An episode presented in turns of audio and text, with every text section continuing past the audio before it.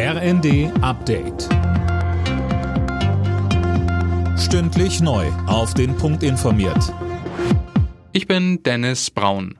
Guten Tag. Die Nachbesserung der Ampelkoalition beim Bürgergeld reichen CDU und CSU nicht aus. SPD, Grüne und FDP hatten beschlossen, die Heizkosten von Bürgergeldempfängern doch nicht voll zu übernehmen. Sönke Röhling, das war aber ja einer der Kritikpunkte der Opposition. Ja, aber eben nur einer. Die Chefin der Mittelstands- und Wirtschaftsunion Gitta Konnemann sagt, diese Änderung ist nur Kosmetik. Sie kritisiert, dass das Prinzip Fördern und Fordern nicht mehr gilt. So gäbe es in dem Konzept noch immer keine ernsthaften Anreize, wieder eine Arbeit aufzunehmen. Das Bürgergeld soll ja von Januar an das Hartz-IV-System ersetzen.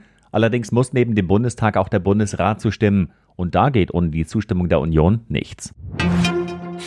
Vor dem Start der Weltklimakonferenz in Ägypten hat sich Bundespräsident Steinmeier skeptisch geäußert. Bei einem Besuch in Südkorea sagte er, dass er es sich nur schwer vorstellen könne, dass Russland oder China in diesen Zeiten eine konstruktive Rolle spielen werden.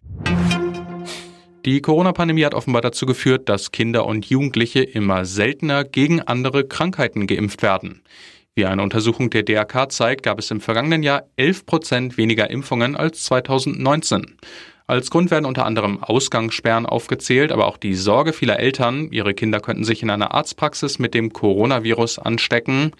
DAK-Vorstandschef Storm warnt, dass damit Krankheiten, die als fast ausgerottet galten, wieder zu einer Gefahr werden.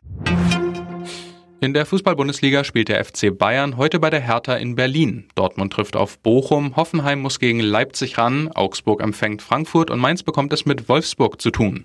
Das Abendspiel bestreiten Schalke und Werder Bremen. Alle Nachrichten auf rnd.de